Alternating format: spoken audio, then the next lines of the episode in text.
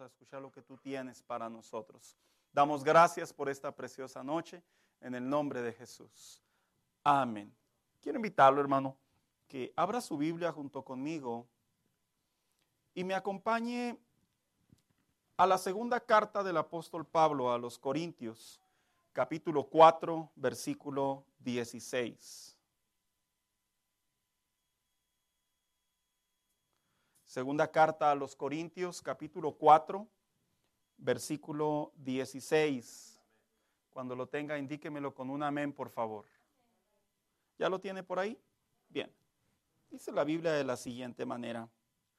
Por tanto, no desmayamos.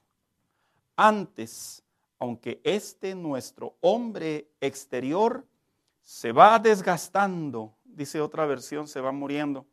El interior no obstante, se renueva de día, ¿en qué dice? A día o en día. Siéntese por favor esta noche, hermanos. ¿Quiénes han escuchado hablar acerca de los famosos elevadores o los famosos pisos de la vida? Por ejemplo, ¿en qué, en qué piso anda usted? Cuando yo cumplí 40, alguien me dijo, ya llegaste al cuarto piso, al cuarto elevador y obviamente se siente uno incómodo, hermanos, porque uno, después de tanto, 10 años de esforzarse y luego que uno pise y se lo digan a uno así de la buena a la primera, pues como que no va, ¿verdad? Yo no sé en qué piso anda usted, a qué elevador se subió recientemente o hace algún tiempo, pero una cosa sí le digo, dicen por ahí, tanto como desde la parte médica como desde la parte psicológica, se dice que hay particularmente tres etapas de la vida que se viven en lo que se le conoce el segundo, el tercero y el cuarto piso, los 20, los 30 y los 40 años. Por ejemplo, se dice que las personas que andan en el segundo piso, en el segundo el nivel o el segundo elevador, los que andan entre los 20 y los 30, alguien dijo por ahí que se le conoce como el elevador de la mejor rendición física y mental. Aquellos que pasamos por la edad de los 20 años, ¿cuántos recuerdan, hermanos, que nos podíamos desvelar y con cinco minutos de dormir andábamos como nuevos? Nos comíamos una galleta y con eso teníamos para todo el día, porque se dice que es la edad en donde las personas físicamente, sus órganos, su parte mental, su parte física es muy fuerte, es muy sólida.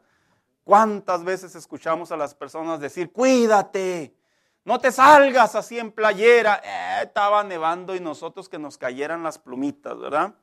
Porque teníamos la impresión que en esa etapa de nuestra vida parecía que éramos como una especie de Iron Man. Nada nos dolía, nada nos molestaba, al contrario, nos hacían los mandados, decimos los mexicanos.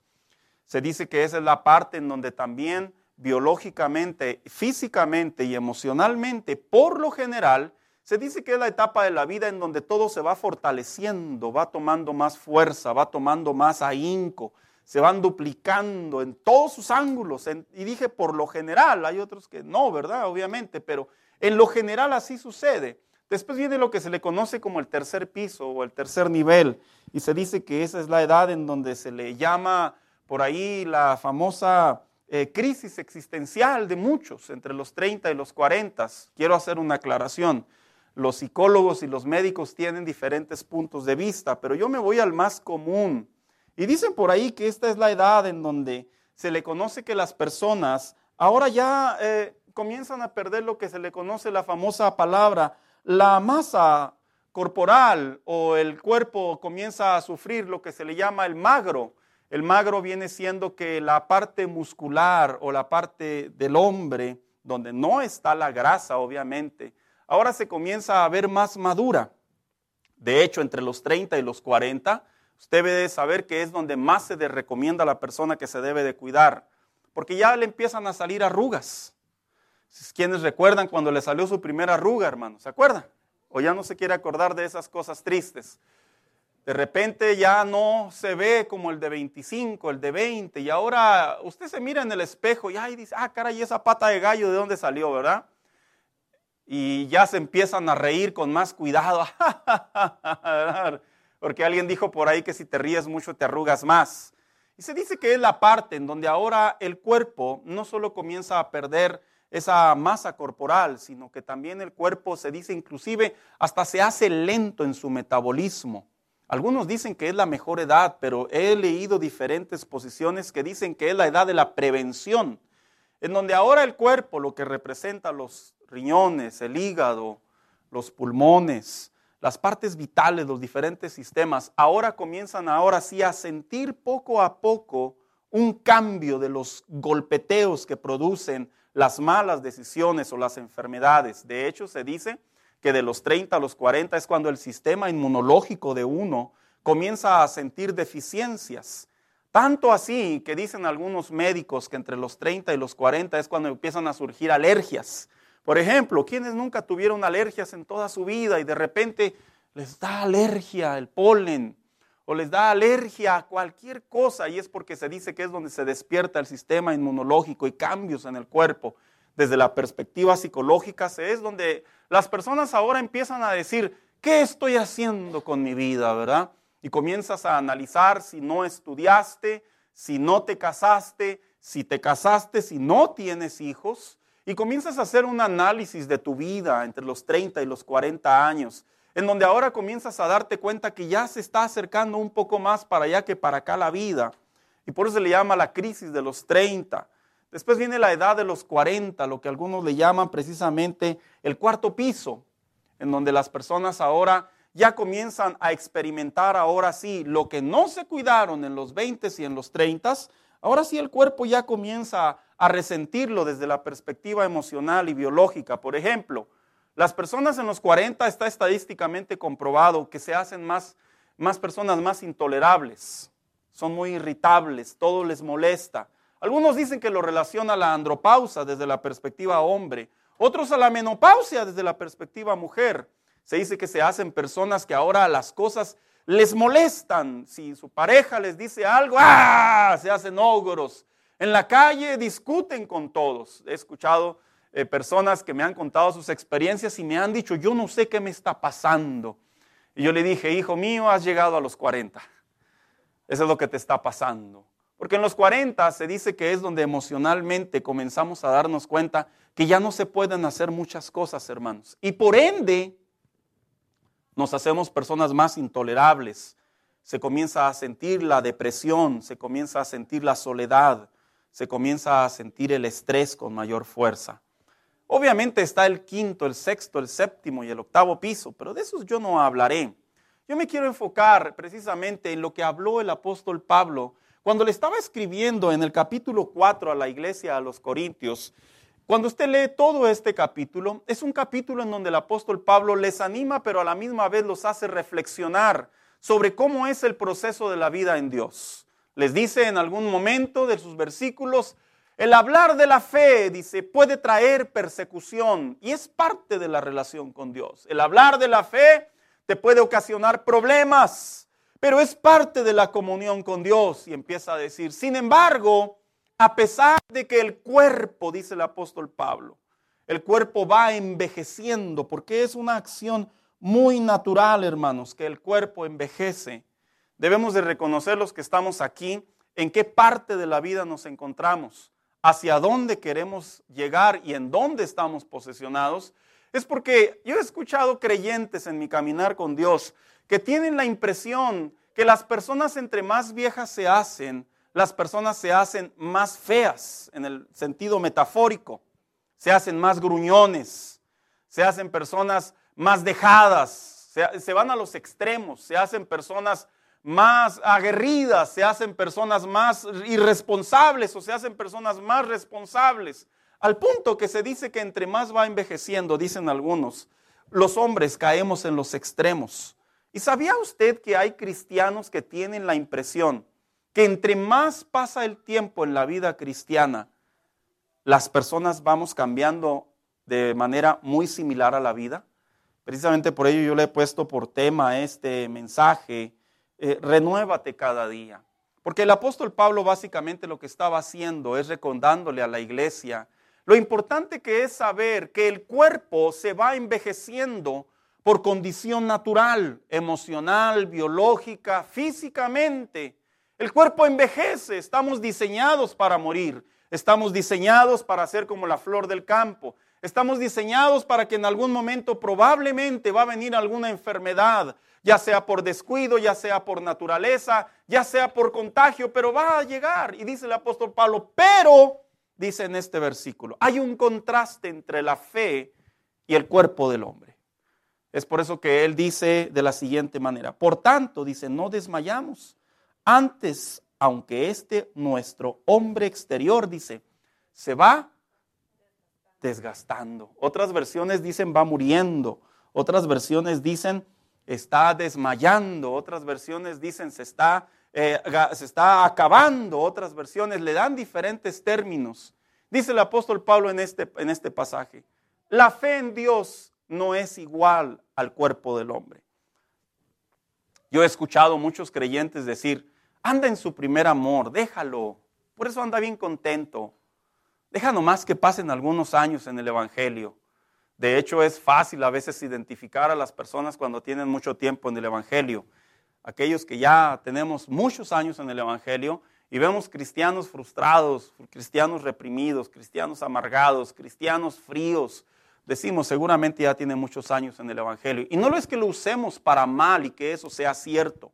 Lo que pasa es que relacionan que entre más años pasan en el Evangelio y no se cumplen las promesas de Dios, no alcanzan lo que Dios les dio en su, tiempo en la fe, o no se cumplieron ciertas áreas de su vida en Dios, las personas van sintiendo esa especie de insatisfacción, esa especie de resignación, esa especie de conformidad, esa especie simplemente de decir, lo que venga va a venir, yo lo único que quiero es irme al cielo, no me importa lo que me pase en la tierra.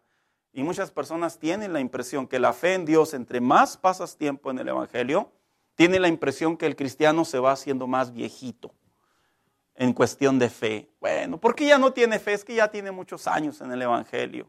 Y sabe, hermano, eso, eso bíblicamente hablando es una mentira. Porque la Biblia habla claramente y el apóstol Pablo, este contraste que le enseñó a la iglesia de Corinto, no es un contraste que él les quiso dar como palabras de ánimos, por así decirlo, no. Es que teológicamente en toda la relación con Dios, en el Nuevo Testamento, inclusive en el Antiguo Testamento, se puede observar que el hombre, entre más pasa tiempo con Dios, entre más procura su vida espiritual, es cierto, la parte natural del hombre se va degenerando, se va eh, envejeciendo, va perdiendo fuerzas, pero la parte interior, que es la parte espiritual, que es la parte que realmente es la que Dios trabaja, donde el Espíritu Santo está constantemente hablando a nuestras vidas, esa parte sí sufre un cambio, pero inverso a la parte de la parte carnal. Por eso es que cuando hablamos de la importancia de renovar nuestra vida en Dios, no estamos hablando como algunos les dirían por ahí, ¿verdad? Para renovar la vida en Dios, cámbiate de iglesia. No, esa no es necesariamente la solución. Para renovarte en Dios, consíguete otra esposa. Tampoco esa es la solución. Para renovarte en Dios, cómprate unos pantalones bien apretados, rajados y con unas playeritas bien sabrosas y que traiga ahí un logotipote y tú salgas caminando con una barba y un bigote y te sientas bien atractivo para que cuando se acerquen las hermanas digan, ay, va el ungido del Señor. No, hermano, en realidad eso no es renovarse en Dios. Renovarse en Dios es una tarugada, perdóneme la palabra. Realmente renovarse en Dios tiene que ver con la parte espiritual, tiene que ver con la parte interior, tiene que ver con la parte en donde el Espíritu Santo está obrando, trabajando, cumpliendo las promesas de Dios, guiándonos a la voluntad de Dios. Y cuando hablamos precisamente de renovar la vida en Dios, ¿usted sabía que renovar la vida en Dios es una opción? Mire, que el cuerpo envejezca, desafortunadamente, no es una opción. Eso sucede. Hay excepciones bien marcaditas pero una de un millón, diría yo por ahí a manera de exageración, ¿verdad? Puede ver usted una persona de 60, 70 años y parece que tiene 30. Y usted va a decir, ¿en serio? Si no échele cabeza, los que somos mexicanos identificamos a una mujer de la farándula.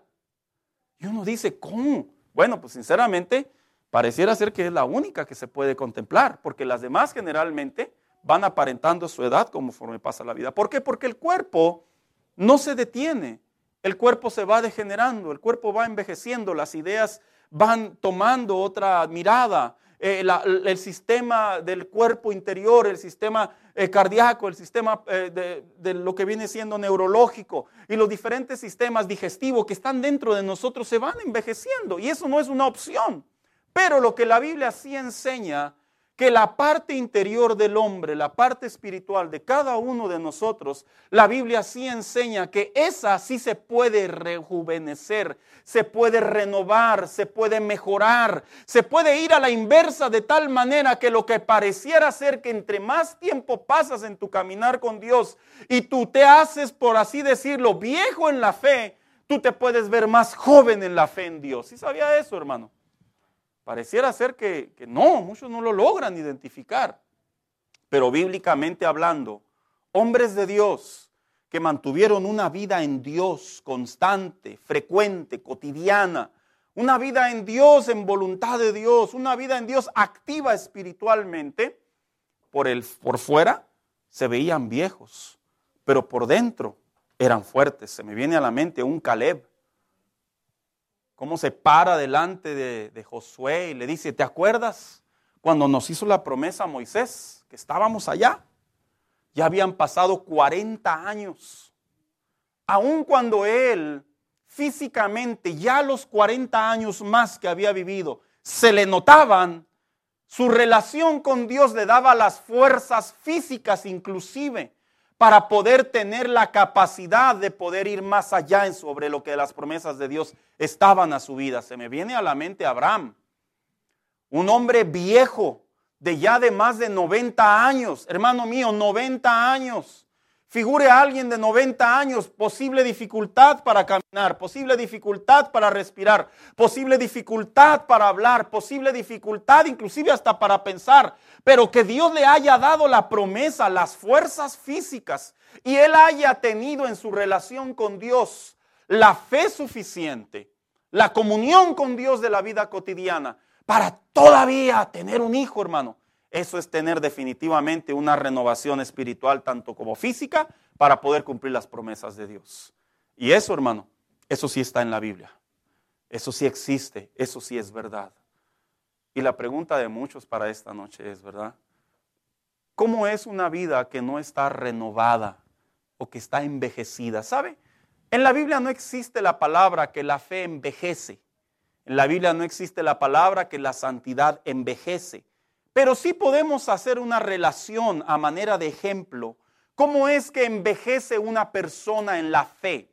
¿Cómo es que la, parte espiritual de una persona pareciera ser que ya no tiene la vitalidad de su relación con Dios? Ejemplo, hay gente que puede tener 30 años literalmente y tiene 10 años en el Señor, pero ya actúan como viejos en la fe. La fe les cuesta dar un paso por fe. Mira cómo les pesa les pesa porque ya envejecieron en la fe.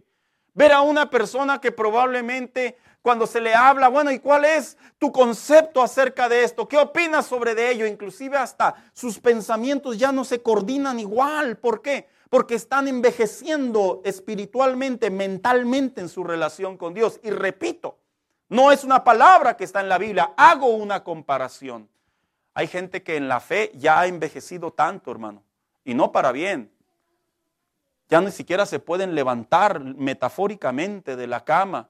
Les cuesta mucho trabajo orar. Mira, cuando tú ves a un cristiano que tiene muchas fuerzas, se puede ir a trabajar 10 horas en su jornada laboral y puede venir a casa y le cuesta trabajo orar, haz de cuenta que ya está envejeciendo en la fe. ¿Sabes por qué?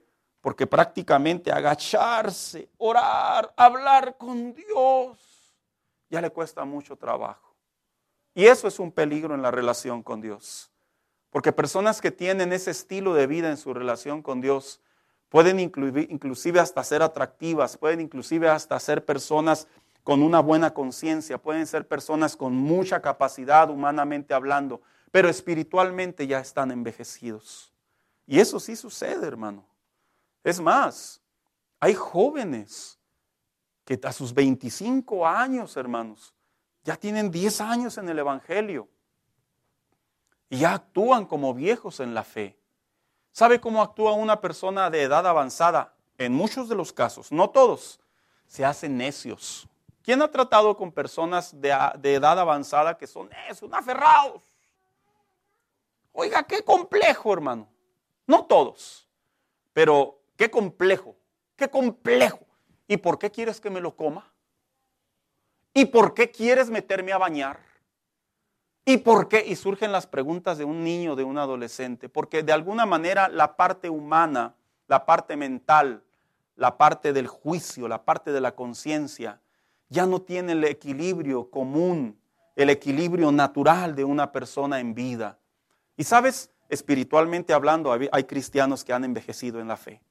Se comportan como necios, se comportan como personas aferradas, que quieren hacer su santa y bendita voluntad y les pueden dar un consejo y se comportan como una persona de esa edad, hablando de manera ilustrativa. El apóstol Pablo le dice a la iglesia a través de este pasaje bíblico, a pesar de que tu cuerpo va envejeciendo, nosotros no desmayamos. ¿Por qué usa la palabra no desmayamos? Porque en realidad renovarte en Dios cada día es una decisión diaria. No es como les he contado que yo le hacía cuando estaba en la escuela, que yo llegaba a la escuela, y estaba ahí el examen y le decía, Señor, ayúdame a pasar este examen, por favor, Señor, tengo fe que lo voy a pasar. Y hacía el examen y lo tronaba. Porque probablemente por tres semanas, un mes, pudiendo yo estudiar el mero día, con el papel en la mano, yo quería cambiar las cosas. Así no funciona la fe. Dice el apóstol Pablo, no desmayamos. Una manera de decir, la renovación en Dios es cada día. La renovación en Dios es una opción.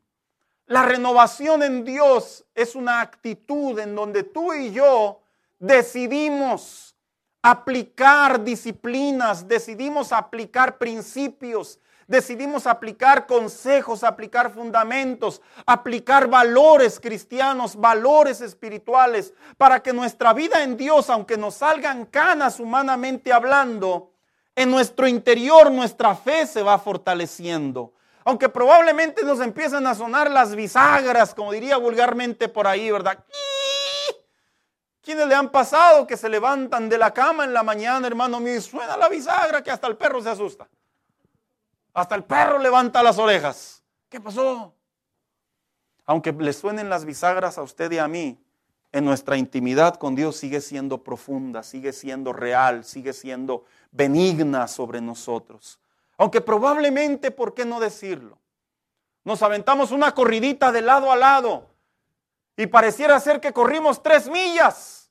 Si tenemos la habilidad espiritualmente hablando para poder soportar tiempos difíciles, y sin importar lo que suceda, aunque físicamente estamos cansados, espiritualmente estamos muy fortalecidos porque nos renovamos en Dios cada día. Esa es la diferencia.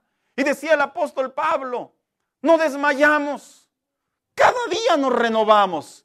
Yo me imagino, hermano, ah, yo me imagino sinceramente, usando mi imaginación, el apóstol Pablo como era cuando estaba grande de edad. Seguramente ya era un hombre con arrugas.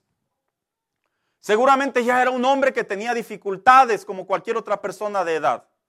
Seguramente ya no tenía los reflejos, pero hablar con él les inyectaba vida a los discípulos del Señor.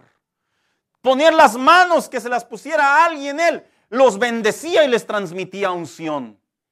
Mirarle a los ojos y darles palabras de aliento era como si el Espíritu Santo los abrazara, los renovara, los bendijera y salieran con nuevos bríos. ¿Sabes por qué?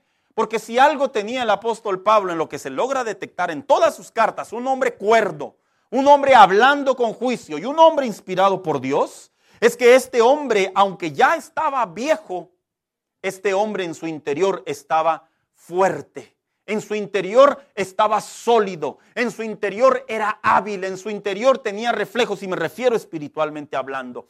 Podía discernir los espíritus, Podía observar, escuchar a alguien profetizar y como tenía el don de interpretación, lo sabía lo que se estaba diciendo. podía haber probablemente distancias en caballo o en camello para poder llegar de un lugar a otro. Y eran cansadas, pero simplemente se paraba y empezaba a disipular. Y pareciera ser que estaban hablando, escuchando hablar a un hombre joven y a un hombre lleno de sabiduría. ¿Por qué? Porque él sabía cómo renovarse por dentro. Y yo le voy a decir una cosa, hermano. Cuando usted lee el capítulo 4, él impulsa a la iglesia a que la razón por la que el Evangelio está en nosotros es para que las personas conozcan de Cristo. Es para que las personas sepan que hay un Dios. Pero principalmente es para que el cristiano sepa cómo es su relación con Dios. Y precisamente por ello, de manera breve, yo quiero hablar de unas maneras en las que un cristiano puede renovar su relación con Dios cada día. ¿Cómo la podemos renovar cada día? Esto no es como que vamos a hacer una vigilia, les imponemos manos y ahorita salen los dones al por mayor, ¿verdad? No, esto tampoco es como que nos venimos a ayunar toda la semana y a ver qué sucede. No, esto no es algo que se ofrece, como bien dijera alguien de un evento. No, esto es una vida diaria. Porque los hombres de Dios que caminaban con el Señor en el Nuevo Testamento, ellos eran una vida diaria. La vida cristiana es una vida diaria, hermanos.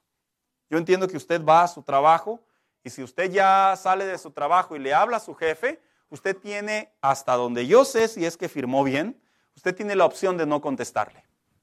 Y si le contesta, le puede decir, estoy con mi familia, mañana lo discutimos. Si usted firmó y observó correctamente, a usted no le pueden hablar y decir, vente ya al trabajo porque te necesito aquí. Usted tiene toda la capacidad, de acorde como usted ha firmado, para usted decirle a la persona, mira, este fin de semana me encuentro en tal evento con uno de mis hijos, no puedo ir, pero el lunes ahí me presento a primera hora.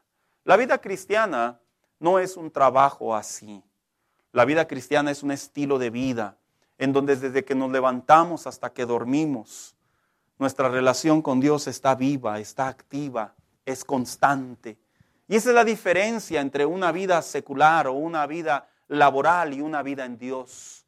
Y es por eso que decía el apóstol Pablo, aunque este cuerpo se envejece, dice, el interior, la parte espiritual, dice, se va renovando. Así que, ¿cómo podemos renovar nuestra vida cada día para que ese efecto de la vejez humana no se vaya a la vida en Dios espiritualmente hablando? Bueno, pues en primer lugar, para poder renovar nuestra vida en Dios cada día, está comprobado, hermano, que un buen consejo es evitar las compañías tóxicas. ¿Sabías tú que las personas, los cristianos, estamos relacionados diariamente con el pecado, hermano? Y me refiero a nuestro entorno. Estamos relacionados. Estamos relacionados y no es dentro de nuestra familia, dentro de nuestro hogar, dentro de nuestro trabajo o inclusive circunstancialmente en algún lugar a donde vayamos. Y el problema radica que cuando nos relacionamos con esas personas y no sabemos cómo manejar nuestra vida en Dios con esas personas, sí nos pueden dañar. Es como las personas que trabajan en los hospitales. Las personas que trabajan en los hospitales, y hermano Juan lo sabe muy bien, sabe que hay lugares a donde él debe de entrar con toda la protección. Saben que tienen que lavarse las manos frecuentemente saben que tienen una distancia y un límite con las personas. ¿Por qué? Porque básicamente un hospital, ¿quiénes están, hermanos? Los enfermos, los que contagian posiblemente. Y en la vida cristiana está comprobado, hermano, que las personas que nos rodean, si son personas tóxicas, personas dañinas, está comprobado que pueden influenciar tanto sobre nuestra fe que si no las cuidamos, no las limitamos, no las alejamos, está comprobado que nos pueden cambiar nuestra manera de pensar en Dios. Mire, el pueblo de Israel, una de las cosas que Dios les dejó en claro a ellos fue esta, no te mezcles con ellos.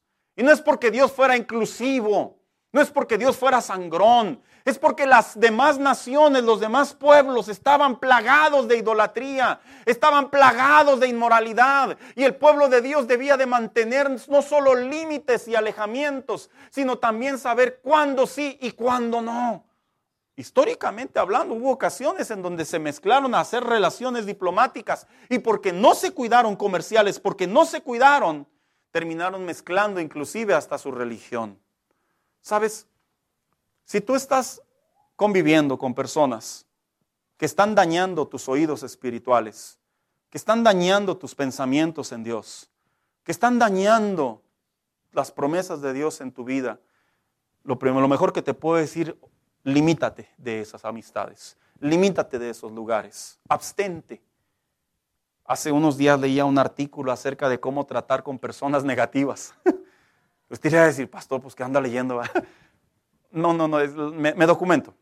Y decía, el, obviamente el psicólogo decía, las personas negativas tú no las vas a cambiar. Decía, no las puedes cambiar. Ellos quieren que tú pienses como ellos para que ellos se sientan aceptables. Decía, pero lo que sí puedes hacer, decía, es limitar tus conversaciones. Lo que sí puedes hacer es evitar temas en donde esa persona pueda expresar su manera de pensar. Y sí es cierto. Para poder renovar nuestra relación en Dios, para poder renovar nuestra mente en Dios, para que nuestra fe siga creciendo y no se detenga. Abstente, limítate, aléjate de las personas tóxicas de nuestro diario vivir. A veces se pueden llamar eh, familiares dolorosamente, a veces se pueden llamar lugares, a veces se pueden llamar trabajos, a veces se pueden llamar eh, esposos, esposas. Qué duro es ese concepto. Pero a veces esas personas lo mejor que uno puede hacer es limitarse. Lo mejor que uno puede hacer es cautelosamente saber cómo dirigir. ¿Por qué? Porque te están dañando en tu relación con Dios. Y sabes, la vida en Dios, tú debes de saber que por muy sano que una persona se encuentre trabajando en un hospital, tarde que temprano, por muy sano que se encuentre, si no sigue las medidas de salubridad, se puede contagiar. Tarde que temprano. Puede tener un sistema inmunológico perfecto, fortalecido, pero si no se cuida, puede llegar un virus, dijera por ahí alguien más, ¿verdad? Más fuertote, y lo puede derribar. El cristianismo se renueva, su fe en Dios, su relación con Dios, cuando te estás alejando de esas personas. ¿Te has puesto a pensar cuánto bien nos haría relacionarnos de personas de fe, de personas de comunión con Dios, de personas maduras, de personas que realmente inspiran, que realmente comparten, que realmente transmiten, que realmente te dan ese, ese, push, ese ánimo, esa bendición de que tú convives con ellos y tú dices, qué bien me hizo venir a esta ocasión. Relaciónate con esas personas. Relaciónate. Mira, el pueblo de Dios era bien sencillo. No se debería relacionar con los demás. Y Dios les había dado todo. Pero dolorosamente, de tanto mirar a las mujeres paganas, de tanto mirar a las extranjeras, de tanto mirar lo que otros hacían, sus ojos se fueron desviando. Comenzaron a sentir cosquilleo por las, por las complacencias, por los deseos, los placeres aléjate. Bueno, pastor. Entonces, ¿cómo les voy a hablar de Cristo? es que defínete correctamente. ¿Por qué estás conviviendo con esas personas? ¿Para dar testimonio o para simpatizar la vida de ellos? ¿Por qué te estás relacionando? El apóstol Pablo se relacionaba con diferentes personalidades, conversaba con emperadores, conversaba con reyes, conversaba con eminencias religiosas, pero ¿sabes qué? Aun cuando se encontraba delante de ellos, bíblicamente en sus historias se muestra cuál era su postura y su postura era simple. Su postura es yo vengo a hacer luz, no vengo a mezclarme contigo. ¿Cómo un cristiano se puede renovar cada día, aun cuando este cuerpo envejece? No solamente evitando las conversaciones, los lugares, las personas que pueden dañar nuestra relación con Dios, sino también, obviamente, fortaleciendo nuestra vida espiritual. ¿Sabías tú que la vida espiritual se debe de fortalecer? Eh, la vida espiritual es un asunto bien interesante porque eh, no es algo como que, eh, hermano, una pregunta muy seria. Si usted almuerza en la mañana bien rico, bien delicioso, qué bárbaro. Y quedó hasta acá, mire, hasta acá. Con esa comida tiene para unos tres días. Y más si es hombre, ¿verdad? A las cuatro horas andamos abriendo el refri. ¿Por qué? Porque el alimento solo funcionó para ese momento. Todo lo que representa proteínas, minerales, todo, todo, se fue a nuestro cuerpo. Nos dio más fuerzas físicas, eh, pensamos mejor, ya no estamos enojados. Pero es como todo. Pasa. ¿Sabías tú que la vida espiritual es similar? La vida espiritual se tiene que fortalecer, se tiene que alimentar, se, tiene que, se le tiene que dar seguimiento. Porque si no sucede eso, solamente convertiríamos nuestra relación con Dios en momentos, en recuerdos, en memorias. Es como le sucede a algunos cristianos. Piensan que por el hecho de pedirle a Dios con todo su corazón que los ayude una vez para que les solucione un problema y ya se olvidan en toda la semana, no oran o no vienen a la iglesia o se ausentan por diferentes causas, no tienen una vida en Dios continuamente, ya se les afigura que Dios con eso amarra para que Dios les conteste y esté comprometido a responderles. Señor, ayúdame, ya no quiero tener estos pensamientos. ¿Sabes? Los pensamientos malos, negativos, los pensamientos carnales que, es, que a veces pasan por nuestra cabeza, te diré honestamente, no es suficiente una oración. Tú te tienes que fortalecer con palabra de Dios. Tienes que abstenerte, tienes que alejarte, tienes que reprender, tienes que conversar, tienes que trabajar, tienes que relacionarte. ¿Por qué? Porque básicamente la vida en Dios es una vida cotidiana. Y así como la fortaleza del cuerpo. Mira, qué padre fuera. Aquí algunos van al gym. ¿A poco tú te paraste en el gym y por haber estado ahí una hora ahí levantando quién sabe qué tantas libras, te vistes en el espejo y dijiste, ajá, ya me salieron molleros? No, no fue así. ¿Pasaron cuántos días? Alguien que me diga rápido, ¿cuántos días pasan para que se tonifique tu cuerpo? Meses inclusive. Si tú dejas de ir al gimnasio por tres semanas y pretendes volver a ir al gimnasio y pararte en el espejo y decir, ajá, estoy igual de amarrado hace tres semanas, olvídate, no es cierto, no es verdad. Tu cuerpo fue consumiendo, perdió el ejercicio, dejó de fortalecerse. La vida se renueva en Dios a través de fortalecer nuestra vida espiritual, la oración. Un cristiano entre más ora, se fortalece. Un cristiano entre más se alimenta de la palabra de Dios, se fortalece. Un cristiano entre más alaba a Dios, entre más adora a Dios, entre más sirve a Dios, se fortalece, hermano mío. ¿Por qué? Porque es la causa y el efecto de una vida cotidiana en Dios. Es por eso que tú ves cristianos que, se, que, tienen una buena comunión con Dios, estadísticamente hablando, difícilmente el diablo los puede derribar. ¿Por qué? Porque cuando el diablo espiritualmente se acerca a ellos, se da cuenta que están ungidos por la presencia de Dios, se da cuenta que tienen un corazón que busca a Dios, se da cuenta que su relación con Dios es sana, es diaria, es continua y le cuesta trabajo entrar en ellos, penetrarlos, atacarlos, visitarlos, le cuesta trabajo. La vida cotidiana en Dios se fortalece. Tú te tienes que fortalecer. No es suficiente con venir a la iglesia. Oiga, quisiéramos, ¿verdad, hermano? Hermano, estaría suave que, inventaran comida que durara unos tres días en el estómago, ¿verdad? Estaría suave. ¡Qué locuras! Para ya no comer. Yo me acuerdo cuando era niño que me, me obligaban a comer, hermanos. Me obligaban.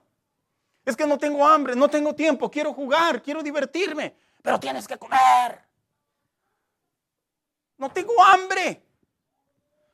Hoy, no me, hoy que no me digan eso, ¿verdad? porque no me obligan. Hoy me obligan las tripas a comer. Porque el cuerpo va cambiando. Y la relación con Dios se tiene que ir fortaleciendo. Hermanos, no es suficiente con venir a la iglesia. No es suficiente con estar aquí unos momentos, unos minutos.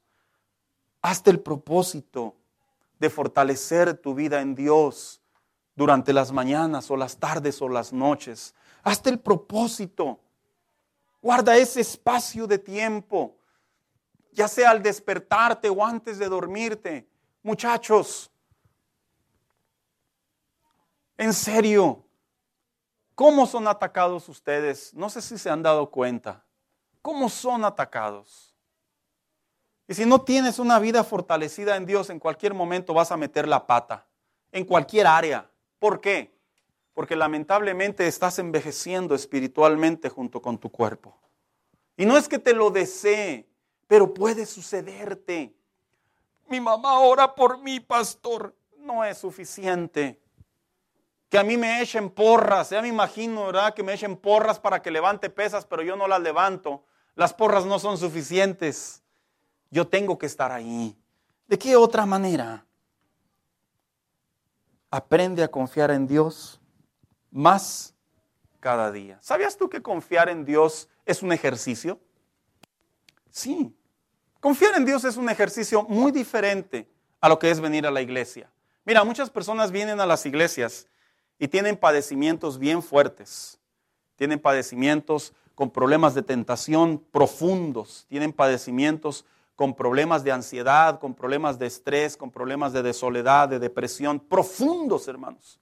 Y generalmente el confiar en Dios es esa parte sustancial que nos ayuda a eliminar, a evitar, a alejarnos de esas costumbres humanas, carnales, del hombre. ¿Por qué? Porque confiar en Dios es un ejercicio que se va renovando en nosotros cada día. Mira, confiar en Dios se aprende de manera natural. Hay personas que aprenden a la mala, que no se lo recomendamos a nadie. Pero en realidad confiar en Dios se aprende de manera natural. Voy a ponerte un ejemplo. Cuando empezaste a manejar las primeras veces que te subiste a tu carro y te presentaron los retrovisores, ¿se acuerdan, hermano? Mira, es el del medio, el de los lados. ¿A usted nunca le pasó por la mente y qué pasa si ese espejo no es lo que dice ser? ¿Qué pasa si ese espejo dice que no viene nadie, pero, pero sí viene alguien? ¿Le pasó esa pregunta por su mente? ¿Filosofó? No. ¿Por qué? Porque usted se ha visto infinidad de veces en los espejos. Y usted sabe que un espejo grande a un espejo pequeño sobre un carro es lo mismo. Porque de manera natural tú lo fuiste aprendiendo conforme fue pasando el proceso de la vida. La fe en Dios es un ejercicio natural. Entre más tú caminas con Dios, vas conociendo el carácter de Dios. Por eso dijo el apóstol Santiago que la vida en Dios es como un espejo, haciendo alusión a que entre más te reflejas en la palabra de Dios, no solo te das cuenta de tus debilidades, sino también te das cuenta de tus fortalezas y entre esas fortalezas, tu confianza en Dios. Cuando tú aprendes a confiar en Dios, cuando tú aprendes a decirle a Dios, te entrego mis cargas, te entrego mis dolencias, te entrego mi ansiedad, te entrego mi frustración, te entrego lo que estoy padeciendo en este momento. La escritura dice, la escritura enseña que Dios es fiel a su palabra, fiel a sus promesas y a nosotros solamente nos corresponde hacer el ejercicio de continuar con nuestra vida diaria. Mira, si cada uno de nosotros en la vida cristiana no aplicáramos la confianza en Dios, ni tendríamos tiempo para venir a la iglesia. Así de simple. No tendríamos tiempo. Porque muchos optarían por trabajar más horas para cubrir ciertos gastos que venir a la casa de Dios. Porque muchos preferirían Estar en casa, ahí en la soledad o en la depresión o en el quehacer para mantener la mente ocupada que estar en la casa de Dios. Pero la confianza en Dios es un ejercicio. Es un ejercicio que se va practicando. Viene la situación, viene el problema, la adversidad, confías en Dios. ¿Y cómo le hago? Confías en Dios y en la palabra de Dios. Te, te sujetas a lo que la escritura enseña. Y todas las emociones que estés viviendo físicamente, las haces a un lado en el contexto de que primero pones a Dios en primer lugar, aunque por dentro te sientas nervioso, desesperado, con, inclusive hasta con miedo, tu confianza está en Dios. ¿Por qué? Porque el cuerpo puede envejecer, el cuerpo se puede hacer más sensible, el cuerpo se puede hacer más vulnerable, pero en tu interior, tu vida cotidiana en Dios, tu fe en Dios te va ejercitando de tal manera que en vez de reducir tu fe, aumentas en la fe en Dios. Y el apóstol Pablo era ese hombre, ese hombre que no hablaba por hablar. Inclusive en una ocasión, cuando defendió su apostolado, les compartió lo que él padecía. Y lo que él padecía, hermano, no era para una persona de su edad. Ya no era para una persona de su edad. Que tenía que andar haciendo un hombre de edad avanzada arriba de los barcos. Diría alguien por ahí, ¿verdad? Ya vivió, ya quédese a cambiarle el control de la tele, cuidar nietos. Yo quiero figurar, hermano, que la vida que respiraba el apóstol Pablo, cuando él decía, pero el interior se renueva, este hombre con todos sus padecimientos, porque la Biblia dice, enseña que tenía un padecimiento y que le había orado a Dios que se lo quitara en tres ocasiones. Y dice que le dijo, bástate de mi gracia. Algunos dicen que era ceguera, otros dicen que era la, conciencia de todo el daño de las vidas que por él cayeron en los, lugares de tortura. Otros dicen que era el ego, por tanto que sabía, por tanto que Dios le dio acceso en sabiduría y en revelación, y que él lidiaba con eso sin importar cuál fueran las tres causas. Sinceramente, hermano mío, ya no era para que anduviera lo que anduviera haciendo probablemente. Ya era para que se hubiera retirado con dignidad, diría alguien por ahí. Ya trabajaste muchos años, ahora lleva tu vida cotidiana como debe de ser. No. Este hombre comprendió que en la vida de cada cristiano, cuando se renueva en Dios, Podemos estar enfermos, podemos estar cansados, podemos estar con adversidades, podemos encontrarnos con situaciones que van degenerando diariamente nuestra vida, humanamente hablando, pero el interior, la fe se fortalece, el interior, la capacidad con Dios de enamorarse, de apasionarse, de tener más entrega hacia Dios, va aumentando, va aumentando al punto, hermano mío, que ni siquiera nos damos cuenta que a veces el mismo cuerpo no podrá responder, pero el Espíritu lo hace que responda. ¿Por qué? Porque se va rejuveneciendo, se va renovando la parte interior de nosotros. Hay cristianos que hasta les cuesta, les cuesta cantar. Pareciera ser que ya, ya están viejos. Les cuesta orar, ya están viejos. Ven, hija, acompáñame. Hace, hace unos días me quedé tarde, hermanos. Bueno, generalmente me quedo tarde, pero me quedé muy tarde. Y prendí la tele. Dije, a ver, ¿qué están enseñando ahorita la mercadotecnia? Y me encontré que eh, había gente vendiendo productos para ejercicio, eh, eh, medicamentos, estaban vendiendo almohadas, estaban vendiendo diferentes cosas. Y capté ciertas ideas. Y entre una de ellas capté la siguiente. ¿Qué pasa cuando una persona ejercita su cuerpo? Leía un estudio muy, muy real, muy verídico, muy aceptable oficialmente, que está comprobado que las personas que hacen ejercicio constantemente, eh, en realidad la estadística de morir es menor sobre sus edades. Un ejemplo, un ejemplo. Una persona de 50 años que está haciendo ejercicio constantemente, comparado contra una persona de 50 años que no hace ejercicio, se dice que las estadísticas dicen que las personas que no hacen ejercicio tienen altas probabilidades y está comprobado que mueren primero que las personas que hacen ejercicio. Leía que las personas que duermen más, no que, no que abusen, que duermen más, eh, eh, eh, casi llegando al, vaya, a lo correcto, contra las personas que duermen poco o las personas que duermen mucho. Leía la estadística que las personas que duermen lo normal en ejercicio, en estilo de vida, contra estas, estas mueren primero. Las personas que duermen mucho o que duermen poco. Leía que las personas que trabajan, que trabajan laboralmente, a grandes de edad, contra las personas que ya no trabajan por diferentes causas. Las personas que dejan de trabajar mueren primero estadísticamente hablando que las personas que están trabajando todavía. ¿Y sabe cuál era el común denominador? ¿Por qué? Porque llevan una vida cotidiana activa. Activa. Porque una persona que no hace nada, obviamente eh, puede entrar ociosidad, puede entrar falta de movimiento corporal, puede entrar falta de motivación de vida, están susceptibles a ello. Yo lo llevaba al marco de la fe. Es cierto, las personas que sirven a Dios, es cierto, viven más jóvenes espiritualmente. Las personas que aprenden a confiar en Dios en su vida cotidiana, viven más una sana relación con Dios que las que no viven confiando en Dios. Las personas que oran tienen mejores pensamientos que las personas que casi no oran o que prácticamente no oran. ¿Por qué? Porque se van envejeciendo espiritualmente. Ya no hay movilidad.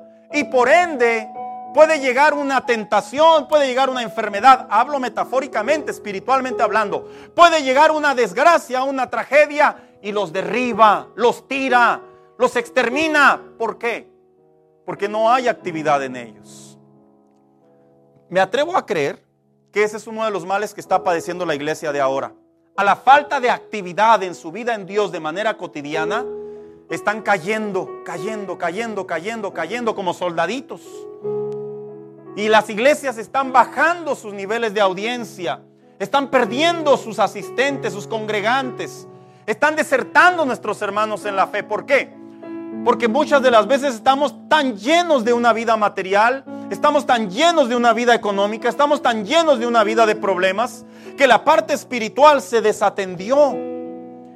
Y mi consejo para usted en esta hora es que procures renovarte en Dios, cuidando tus oídos, orando, sirviendo a Dios, confiando en Dios, caminando con Dios. Y mira, los tiempos podrán empeorar porque están empeorando. Pero tú estarás firme en Dios. Te mantendrás fuerte en Dios. Y si al Señor le place por alguna enfermedad acabar con nuestra vida, gloria a Dios. Pero sabemos a dónde vamos a ir a parar. Porque es mejor así que tener mucha salud y estar viejos espiritualmente. Estar torcidos espiritualmente, estar todos ahí descoyuntados espiritualmente, estar ahí todos cansados espiritualmente, estar todos atrofiados espiritualmente. Es mejor. ¿Sabes por qué? Porque la vida en Dios, Dios ve el, interior. Dios no ve nuestro exterior. No dice, no ve que es que el Señor ve y dice, qué bárbaro. A tus cuarenta y tantos si te vas al gym, échale ganas, mijo. no. No, no, no, es indirecta, no tome para mal mi comentario. Que qué bien, mijo, ya tienes dos casas. Gloria a Dios. No. Eso se queda. Dios nos ve por fuera, por dentro. Y Dios ve nuestra condición espiritual. Y nos ve cómo estamos en fuerzas, en templanza, en paciencia. Cómo estamos en comunión con Dios. Y es lo que el Señor ve. En esta noche, hermano, como algunos dirían, ¿verdad? El inicio de cada año siempre es la pauta para hacer muchas cosas los gyms se llenan, la gente compra sus almohadas para dormir mejor, compra sus, eh, asuntos de, polvos, ¿verdad? Para tomárselos, hacerse sus shakes y poner, darle al duro al zumba, ¿verdad? Dijo aquel brother, mejor zúmbate unos tacos, hermano. Y la gente hace muchas cosas y creo que es bueno, sinceramente, hermano. Es sano, hay que tener propósitos, hay que hacer cosas buenas. Pero para el Hijo de Dios, nuestra prioridad es nuestra vida en Dios espiritualmente hablando. ¿Ya te salieron canas? No importa. Si estás creciendo en fe, es suficiente. ¿Ya tienes más arrugas que el 2023? Bueno, es natural. Ni modo, no te ayudó la concha nácar ni la pomada de la campana. Pero buscar a Dios te va a hacer más apasionado por Dios. Ni modo. Te detectaron una enfermedad, te detectaron algo doloroso, ya no puede ir vuelta para atrás. Dolorosamente es lamentable. Pero tu vida en Dios sí puede resurgir, sí puede una, una vez más fortalecerse, sí puede una vez más caminar por Dios, con Dios, para Dios. ¿Por qué? Porque esa sí es opcional de que se renueva, se rejuvenece, se restaura, se levanta, se reanima, crece para la gloria de Dios. Y todo inicia en un compromiso. En un compromiso. Quiero invitar que se ponga de pie en esta noche.